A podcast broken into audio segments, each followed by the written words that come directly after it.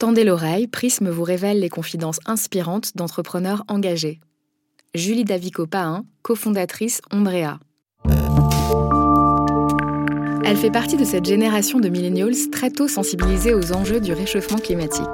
Un héritage qui tient à son enfance passée à la campagne où elle construit son ancrage à la terre. Descendante d'une famille d'agriculteurs qui pratiquent une agriculture raisonnée, Julie Davico-Pahin a toujours été très engagée. D'abord en tant que journaliste spécialiste des sujets environnementaux, puis en tant qu'entrepreneuse de l'agritech, un secteur qui réunit le digital et l'agriculture. Comment passe-t-on du journalisme à l'entrepreneuriat? C'était un jour d'été 2016, un jour qui a vu sa famille perdre un quart de sa production agricole à cause de la canicule. Julie commence alors à s'interroger sur les pratiques agricoles avec son père, il brainstorm, se questionne sur les solutions pour aller vers une agriculture plus durable. Et si les technologies pouvaient protéger les cultures des aléas climatiques? Et si on utilisait l'intelligence artificielle? Et si on lançait une start-up?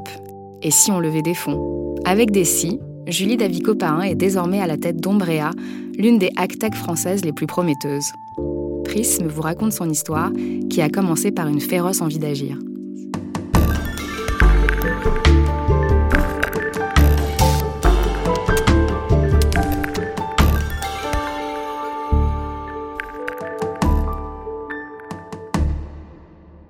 Cette urgence à agir, en fait, je l'ai toujours eu en tête. Moi, j'ai grandi euh, à la campagne, dans le sud-est, à Aix-en-Provence, euh, dans une petite euh, commune où on n'était pas très nombreux, dans une famille d'agriculteurs. Je suis toujours allée chercher mon panier à la ferme, j'ai toujours mangé des fruits et légumes bio en circuit court. Ça, c'est quelque chose qui faisait partie de mon quotidien. J'ai découvert en fait que c'était pas forcément le cas pour tout le monde lorsque justement j'ai grandi et que bah, on est allé à l'école, on a rencontré aussi d'autres manières de fonctionner, euh, etc. J'ai vu aussi un, un, vrai fossé quand je suis partie à Paris pour faire mes études. Et donc le déclic a été aussi en lien avec justement ce fossé entre euh, mon éducation, euh, les valeurs que l'on m'a transmises, très près de la terre et en respect en tout cas avec l'environnement. Et donc ce fossé-là, je l'ai vraiment réalisé. J'ai perdu et je, enfin c'est moi la première. Hein, je, je n'ai pas respecté euh, les valeurs que l'on m'a transmises quand j'étais étudiante, quand j'ai vécu à Paris ou euh, bah, comme tout le monde, j'avais pas forcément beaucoup d'argent, donc j'allais faire mes courses en grande surface. Euh, j'achetais des parfois des fruits et légumes hors saison. Mais au bout d'un moment, en fait, quand je revenais à chaque fois à la maison, je voyais la réalité. Euh, et la réalité, je me suis dit, mais mon Dieu, je suis complètement déconnectée de ce monde-là. Euh, à un moment donné, il va vraiment falloir qu'on saisisse de ce problème-là parce que je vais te donner un chiffre. Euh, Aujourd'hui, l'agriculture, c'est un peu plus de 3% du PIB et c'était 7% dans les années 80. On est quand même euh, dans une situation dramatique d'un point de vue économique et qui est encore plus amplifiée avec les problématiques environnementales que l'on rencontre pas très vieille, hein, j'ai 27 ans, mais j'ai vu la différence, en tout cas, euh, dans le mode de travail des agriculteurs il y a 20 ans et euh, la situation telle qu'elle est aujourd'hui. Donc en fait, l'urgence d'agir, euh, bah, j'avais plus le choix, quoi. Et c'est pour ça qu'on s'est lancé donc avec mon père. Compte tenu du contexte politique actuel où la question écologique revient sans cesse sur le devant de la scène, Julie estime qu'elle n'a plus le choix. Elle quitte son job de journaliste, faisant fi de sa carrière toute tracée et des mises en garde de son entourage. Comment a-t-elle pris sa décision, elle, qui ne connaissait rien à l'entrepreneuriat? C'était dur et facile à la fois. Euh, c'était facile dans le sens où c'était une évidence. En fait, euh, je me pose rarement de questions euh, parce que si je commence à me poser des questions, je pense que j'avance plus et je ne fais plus rien parce qu'on peut très vite avoir le vertige face à cette pression et à ces événements-là. Donc en fait, je me suis pas interrogée, je me suis pas dit mon dieu, mais dans quoi tu t'engages euh, C'est trop dur, c'est trop difficile, euh, tu quittes une carrière et puis euh, c'est un aller sans retour, c'est ça je me suis absolument pas posé cette question. En revanche, c'est vrai que autour de moi, il y a eu une très forte incompréhension. Pas dans ma famille parce que justement, on a monté la start-up en famille. Donc de fait, on était tous impliqués dans le projet. C'était plutôt oui, peut-être dans mon cercle dans mon cercle amical, personnel aussi où on m'a dit mais t'as travaillé dur, t'as fait des études difficiles, t'as fait une bonne école de journalisme, t'es en CDI alors que tu euh, bah, t'es toute jeune et, euh, donc euh, tout quitter sur presque sur un coup de tête pour une idée sans du tout, sans zéro contact, parce que, enfin, faut se remettre aussi dans le contexte. Hein, C'était il y a trois ans. Euh, on avait une idée en tête, un plan sur sur une feuille et rien d'autre. On n'avait aucun contact. Et donc en fait, on a tout lâché, tous les deux, pour foncer justement à partir d'une idée. Et tous les deux, on commence à construire en fait euh, l'offre d'Ombrea, mais une offre très technique, hein, alors que moi je suis pas, je suis pas une technicienne. Euh, et, et, on a commencé à se dire, mais oui, euh, là il faudrait qu'on installe euh, tel outil à tel endroit pour euh, justement pallier tel ou tel phénomène. Et puis là, ah, si on le tourne un petit peu plus comme ça, ça peut donner ci, ça peut donner ça. Et on s'est dit, mais c'est absolument génial. Il faut qu'on parte de là parce que le vide est présent, il faut le combler, il faut absolument que cette solution soit, euh, soit accessible à tous. On s'est senti en fait euh, vraiment investi d'un, enfin moi je le vois comme ça, c'est clairement un devoir euh, que de que de devoir proposer justement une solution, une solution concrète et pas juste des idées. Et ça, ça c'est ce qu'on a fait puisqu'un mois plus tard on a déposé les statuts et Ombrea été né.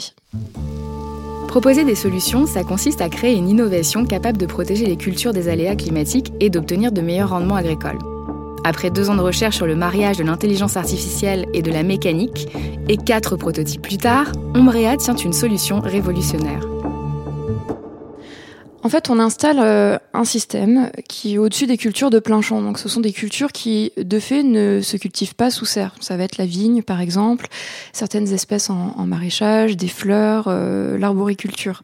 Le principe est simple. Le système va s'ouvrir, se refermer, de façon à vraiment euh, réguler le taux de lumière sur les cultures, la température, l'humidité. Et en fait, on va recréer un microclimat adapté à ce dont la plante a besoin euh, en dessous.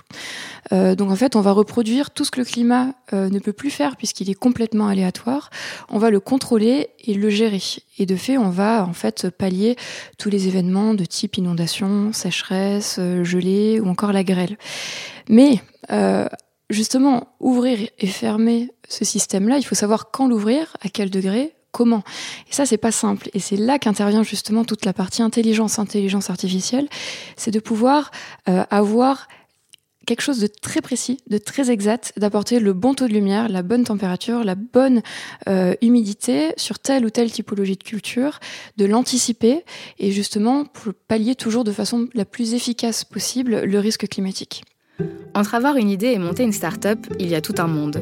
Il faut trouver des locaux, une banque, recruter. Il faut aussi continuer à se développer dans l'anticipation des besoins du marché, tout en tenant compte des évolutions environnementales et technologiques. Comment Ombrea a-t-elle grandi jusqu'à se faire une place au soleil dans le milieu des clean tech? En fait, au début, on n'avait euh, pas énormément d'argent. On avait une idée dans laquelle on croyait énormément, puisqu'on savait qu'elle répondait à un besoin très concret de la part du marché mais on n'avait pas de contact. Forcément, puisqu'on n'était pas issu du, monde économique classique. Donc à partir de là, qu'est-ce qu'on a fait? Bah, En fait, on, on ne s'est pas excusé, on a foncé parce qu'on était sûr de nous et euh, on a toqué aux portes. Et tout de suite, on s'est dirigé vers des acteurs qui allaient comprendre notre secteur d'activité. Donc, on, est, on a été incubé euh, très rapidement euh, dans un, un, incubateur qui s'appelle euh, CleanTech et qui est euh, labellisé par le ministère de la Transition écologique, à Aix-en-Provence aussi. Et en fait, ça a été vraiment le, le point de départ qui nous a permis d'être mis en contact avec euh, un ensemble d'acteurs qui nous ont permis d'aller vite, voire même très vite, puisque euh, on a été mis, on a pu avoir justement des, prêts bancaires, on a pu avoir des subventions de l'Union européenne euh, qui nous ont permis de recruter euh, un chiffre, parce que je trouve qu'il est, il est significatif. En un an et demi, on a récolté, sans ouvrir notre capital, 650 000 euros, justement, uniquement en dette, en subvention, de personnes qui nous ont suivis tout de suite, parce qu'elles ont, elles ont saisi en tout cas l'urgence à laquelle on répondait. 650 000 euros, ça part trop vite.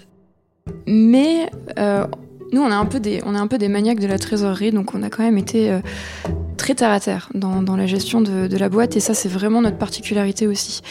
En fait, avec ces 650 000 euros, on a prototypé cinq fois notre, notre outil.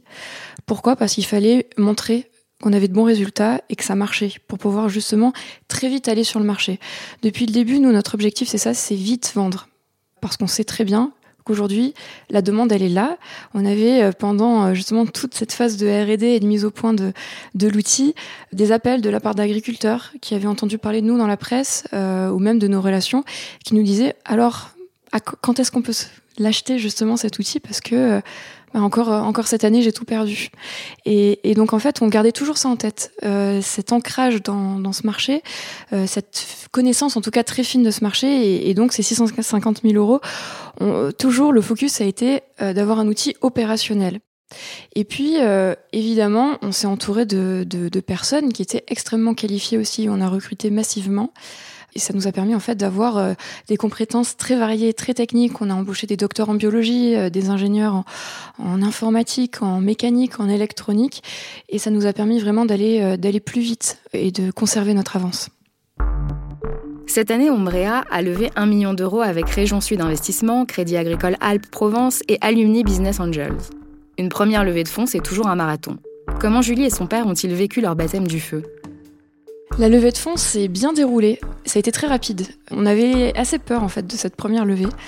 Euh, parce que bah parce qu'on faisait pas encore de, de chiffres puisqu'on n'avait pas encore mis en commercialisation notre outil.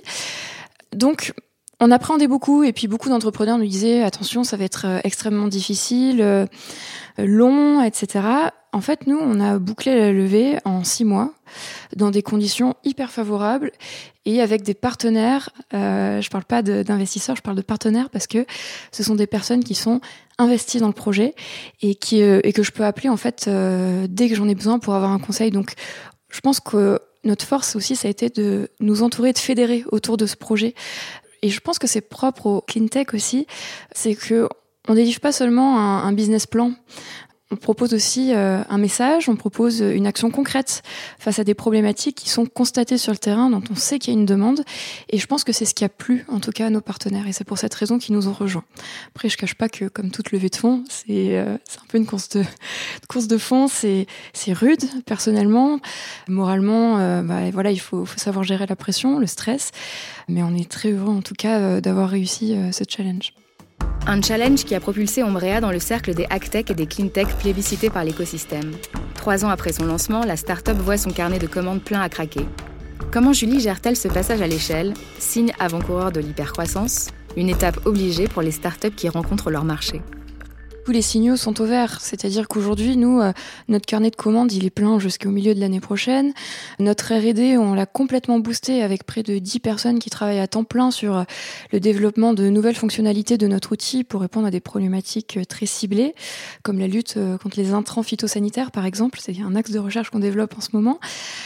Et en fait, on a été, effectivement, on est même toujours confronté à, des problématiques liées à cette hypercroissance, à savoir euh, ben, la mise en place de, process, structurer l'entreprise, euh, fédérer.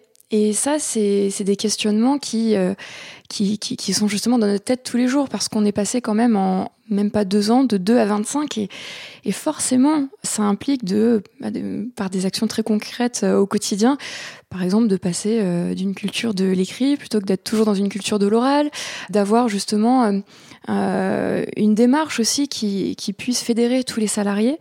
Et ça, c'est justement lié à notre engagement et à notre secteur d'activité dans les clean tech. Nous, dès le début, dès qu'on a vu que voilà notre croissance était entamée, il fallait que l'on implique nos salariés dans une démarche qui était au-delà de notre offre commerciale. Donc en fait, toute la politique RSE d'Ombrea, bah, ce sont nos salariés qui l'ont qui l'ont eu et qui l'ont mise en œuvre et qui continuent encore aujourd'hui à proposer euh, bah, des actions à mettre en place. Alors quel, quel type d'action? Par exemple, on a mis en place un, un, jardin partagé à côté du bureau sous ombrière. Donc on fait euh, une partie de nos tests sur place. C'est, ce sont des, des jardins qui sont accessibles en fait à tous les salariés des entreprises alentours et nos collaborateurs euh, animent sur leur bah, sur leur temps de travail, mais de façon volontaire, des ateliers de sensibilisation à l'agriculture durable euh, auprès euh, auprès de, bah, justement de, nos voisins, des autres entreprises, de public aussi, des écoles, des collégiens qui viennent sur place. On connaît beaucoup de choses sur l'agronomie et ce savoir, il faut, il faut absolument le développer pour sensibiliser un maximum de, personnes, notamment le grand public, autour de ces gros enjeux. En quoi les technologies, et plus particulièrement l'intelligence artificielle, peuvent être mises au service de ce défi du siècle qui consiste donc euh, à euh, basculer dans un système alimentaire plus durable, à produire plus, mais surtout à produire mieux. En quoi est-ce que les technologies ont un rôle à jouer selon toi?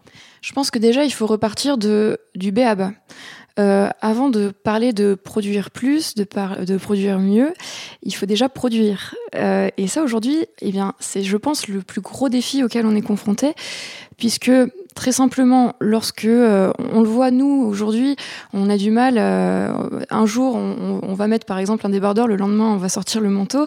Pour nous, c'est un peu embêtant, mais le problème, c'est que pour les végétaux, c'est absolument catastrophique parce qu'ils sont extrêmement sensibles à la moindre variation climatique. Donc en fait, je pense qu'à la base, il faut s'attaquer à cette problématique-là réguler le climat, proposer une solution pour justement faire en sorte de continuer à produire tout simplement en dépit des aléas climatiques. Mais ensuite, il faut aller plus loin. C'est-à-dire qu'aujourd'hui, on ne peut pas uniquement se satisfaire de dire, ben voilà, on va juste continuer à produire tel qu'on l'a fait pendant euh, des décennies. Non. Nous, on estime que, mais c'est parce qu'aussi on est une entreprise innovante, on est une jeune entreprise, donc comme on est parti d'une feuille blanche, tout est à construire. Donc forcément, puisque tout est à construire, le champ des possibles est juste énorme et on ne se limite pas. Et donc, pour nous, euh, l'intelligence artificielle a un rôle majeur à jouer dans, ce, dans ce défi-là, puisque l'IA va nous permettre d'être beaucoup plus performants, beaucoup plus précis dans la gestion justement des données. Euh, C'est-à-dire qu'on va mettre en réseau, nous, les sites que l'on installe, de façon à pouvoir comparer un climat qui, qui est en cours, par exemple, en, Bretagne, avec euh, un climat dans le sud-ouest. Et euh, bah, isoler des données euh, pour justement rendre notre système beaucoup plus performant, beaucoup plus fin et beaucoup plus efficace dans l'anticipation des risques climatiques. Est-ce que, à ton avis, ça signifie que dans les années à venir, euh, la technologie, les technologies comme l'IA, vont véritablement disrupter le marché de l'agriculture, des tech et des clean tech? Elle, le fait déjà, l'IA, puisque l'IA est, est, quand même, euh, on est aux prémices, hein, évidemment, du développement de cette technologie. je pense qu'on on on n'a pas encore vu tout le champ des possibles qui était, qui était, euh, qui allait s'ouvrir, en tout cas à nous, avec euh, l'utilisation de l'intelligence artificielle. Mais oui, évidemment, et je dirais même encore plus dans le milieu de l'agriculture, puisque c'est un milieu qui, de fait, a toujours été friand de nouvelles technologies. Aujourd'hui, ça nous paraît, ça nous paraît fou, mais quand on parle de tracteurs. Euh, euh, pourtant, les tracteurs étaient un outil hyper techno lorsqu'ils sont arrivés pour la première fois et, et ce sont les agriculteurs qui s'y sont mis. Les agriculteurs adorent les nouvelles technologies et veulent être très précis dans leur manière de gérer leur exploitation, c'est-à-dire utiliser la bonne dose, euh, par exemple, euh, d'eau dans tel ou tel euh, milieu. Ça, je pense que c'est c'est justement grâce à l'IA et aux nouvelles technologies qu'on va pouvoir être beaucoup plus fin, beaucoup plus précis et raisonner aussi dans, dans notre utilisation et dans la pratique, en tout cas agricole. Alors, les clean tech en France ont plutôt le vent en poupe hein, en, en, au premier semestre 2019, donc c'était une année record avec 329 millions d'euros euh, qui ont été euh, levés. Les agritech, la chimie verte, le stockage euh, et le stockage enregistrent une forte croissance. Et d'ailleurs, les agri-technologies, comme on les appelle, ont fait une belle percée en 2019. J'aimerais bien qu'on fasse un arrêt sur image et que tu m'expliques ce que toi, tu vois de l'intérieur dans l'évolution bah, de cette industrie florissante moi, ce que je vois, c'est que l'agritech est en train d'exploser. Euh, je crois que dans les cinq dernières années, on est à 13 milliards levés dans le monde euh, sur, euh, sur des startups dans l'agritech. Alors, ce que je vois, c'est que face à ce, ce, dynamisme, en tout cas de, de ce milieu-là, de ce marché-là, qui est clairement, clairement représenté par l'agriculture de précision, on a une surreprésentation des Américains et des pays asiatiques euh, qui euh, qui prennent, je crois, dans les 70% en tout cas des fonds levés. Euh, la France, on a 2% sur l'ensemble des fonds levés. On est quand même encore bien en retard, même si je trouve que on fait partie des leaders mondiaux, en tout cas qui sont régulièrement mis en avant dans les grands magazines économiques. Je trouve qu'on n'a pas à rougir des startups qui qui se créent aujourd'hui dans, le milieu agricole. on a une une très belle association nous en France s'appelle la ferme digitale, dans laquelle justement euh, nous sommes adhérents bah, ce, mois d'octobre, et qui promeut euh, une agriculture raisonnée, raisonnable. Et je trouve que nous, en France, c'est ce créneau-là qui, va être extrêmement porteur. Alors même si les clean tech euh, ont le vent en poupe, quand on regarde le détail des levées de fonds, elles restent quand même bien en deçà et à la traîne par rapport au retail, au fintech. Est-ce que tu aurais une explication?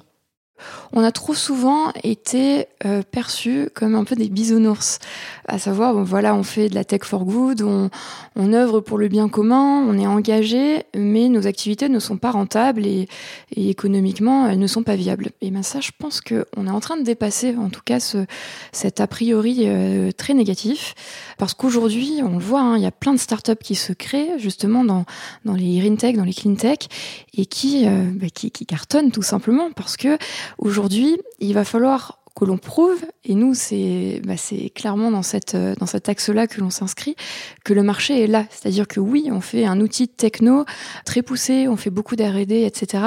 Mais euh, on a un lien très fort avec le marché.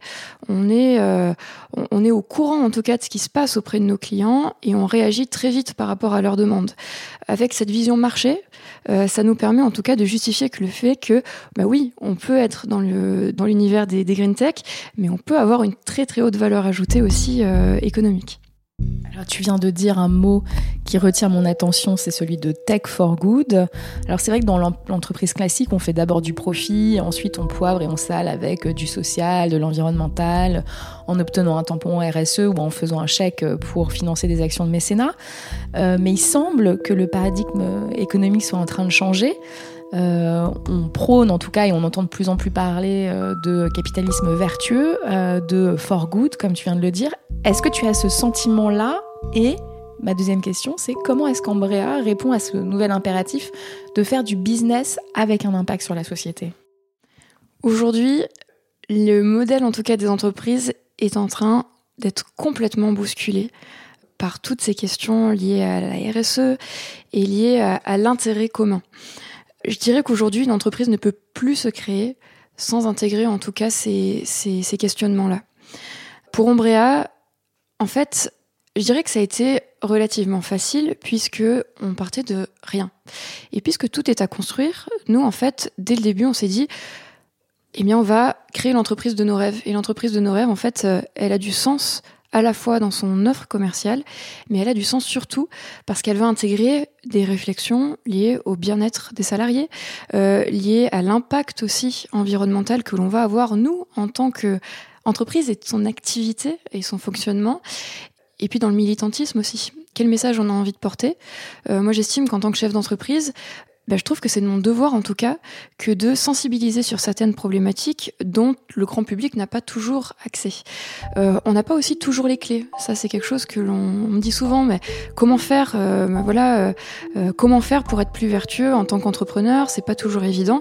Moi, je pense que toute action est bonne à prendre et, on regorge d'idées. Et je pense que c'est à nous, en tout cas, de les, de les mettre en avant. Tu disais être entrepreneur, c'est pas toujours évident. Euh, J'imagine qu'il y a des euh, difficultés euh, qui sont propres à l'entrepreneuriat qu'on connaît, qu'on évoque d'ailleurs régulièrement dans ce podcast. Mais il y a aussi, j'imagine, des difficultés qui sont propres au secteur des clean tech et des hack tech. Est-ce que tu pourrais nous faire un petit tour d'horizon de ces difficultés que tu as pu toi rencontrer? En fait, on en a. Je, suis désolée, mais on n'en a pas rencontré de difficultés. Je, pourrais t'en donner plein sur euh, sur plein de sujets, mais pas en tout cas liés à l'univers des green tech. En revanche, euh, je pense que c'est parce que l'on est relativement jeune et que la donne a changé euh, entre le moment où on a été créé et le moment où on s'est développé justement. Euh, J'aurais peut-être pas tenu le même discours si l'on avait été créé il y a 10 ans. Et c'est ce que nous renvoient beaucoup d'entrepreneurs qui ont créé leur boîte dans les green tech il y a il y a 8 9 ans qui nous disent qu'ils étaient un peu comme des euh, un peu comme des comme des doux rêveurs, même des un peu des intégristes de, de l'écologie. Aujourd'hui, c'est pas du tout le cas. Ah si, je peux te donner un exemple. J'en ai un en tête. Été invitée pour échanger autour de la, la, responsabilité sociale des entreprises et de parler des bonnes pratiques que l'on avait nous chez Ombria et de voir dans quelle mesure on pouvait s'améliorer. Et, euh, et j'étais face justement à un entrepreneur qui avait, euh, je pense, une cinquantaine d'années et euh, qui me disait que l'écologie, de toute façon, ça coûtait cher et qu'il fallait que c'était trop punitif, pas assez incitatif et qu'en tant qu'entrepreneur, c'était très compliqué à mettre en œuvre. Et donc, euh, moi, j'accepte pas du tout ce genre de discours. Je trouve que c'est beaucoup trop facile que de se cacher, en tout cas, derrière des impératifs économiques, alors que c'est à la portée de tout le monde que de, enfin, que enfin, je sais pas, d'avoir des, des, des, actions euh, très simples au bureau. C'est toujours ça de prix. Et là, on m'a traité, parce que c'était vu comme une insulte, de Greta. Greta. On m'a dit, oh là là, mais tu fais ta Greta, quoi. Et, Et ben franchement, moi, je l'ai pris comme un compliment euh, parce que en, dépit de toutes les critiques qu'on peut avoir sur le sur le faire justement sur sur son style à Greta Thunberg, justement, elle fait partie d'une génération qui est un peu la mienne aussi, où on a envie de se battre pour le climat et où on a envie de, de dire que ben, il faut qu'on fasse des efforts financiers. Donc en tant qu'entrepreneur, ben oui, euh, l'écologie c'est un coût, mais c'est un coût qu'il faut intégrer dans notre modèle et on n'a pas le choix en fait parce que c'est à nous de le faire et de montrer l'exemple. Alors justement, du 21 au 23 septembre dernier, Antonio Guterres, euh, le secrétaire général des Nations Unies, a convoqué les États à New York pour leur demander d'accroître leurs efforts dans la lutte contre le dérèglement climatique.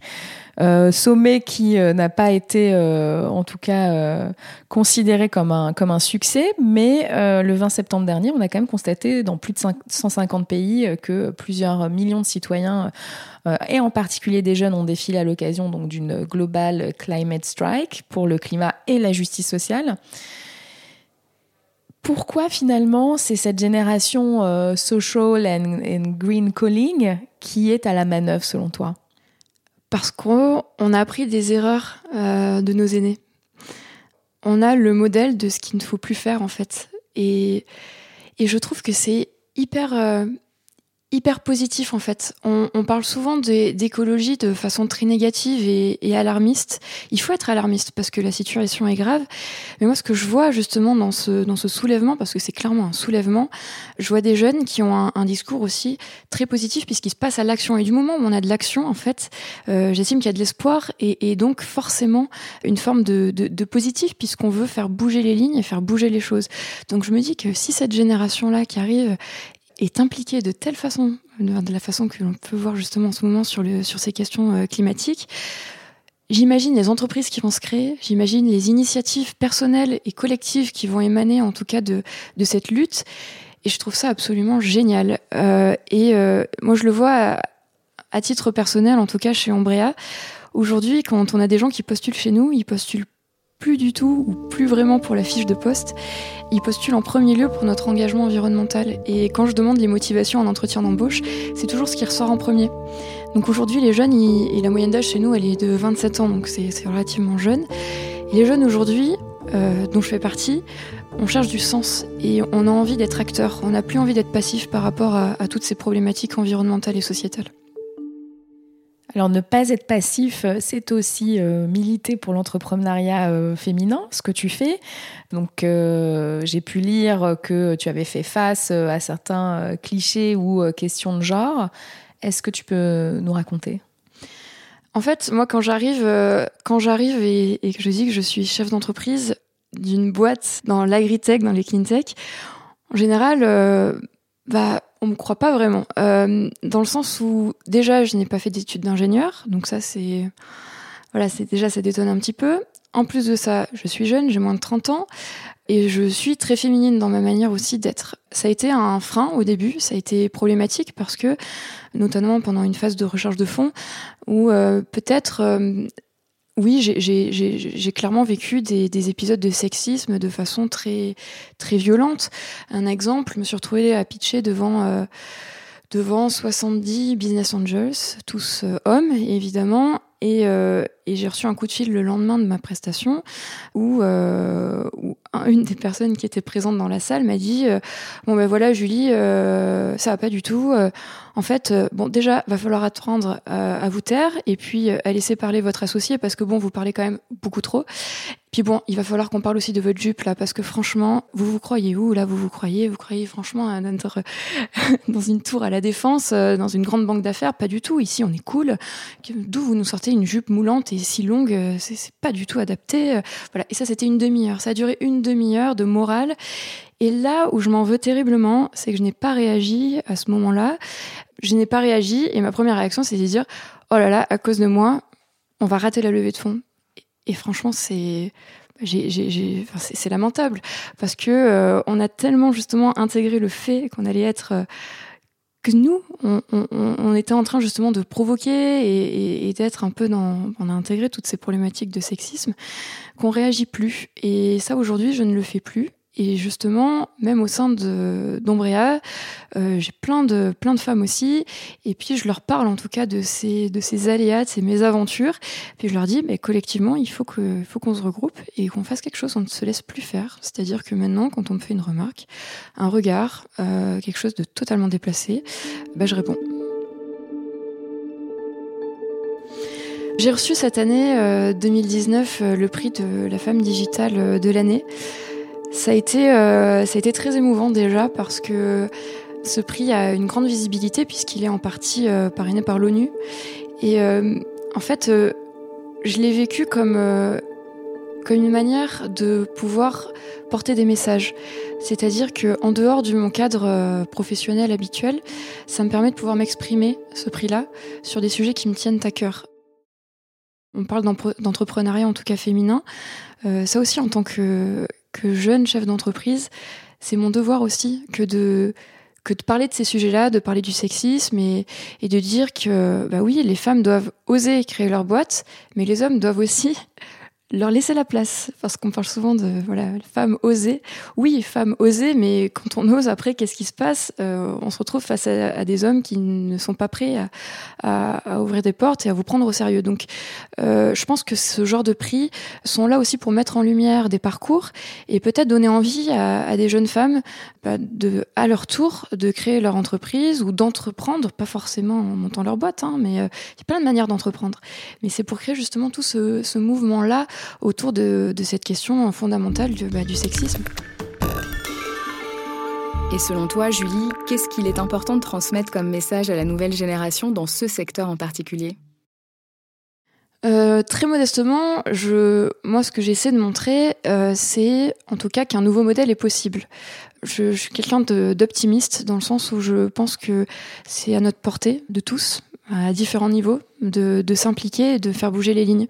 Je supporte pas l'immobilisme, je supporte pas qu'on me dise euh, que c'est pas possible, que, que de toute façon notre planète est, est, foutue et qu'on ne pourra plus rien faire pour, pour la sauver. Donc euh, je dirais que c'est un message très global d'action.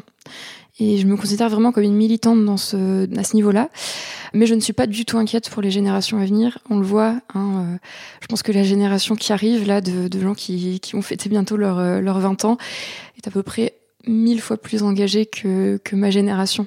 Et à côté, euh, je pense qu'on va très vite être dépassé par les nouveaux arrivants.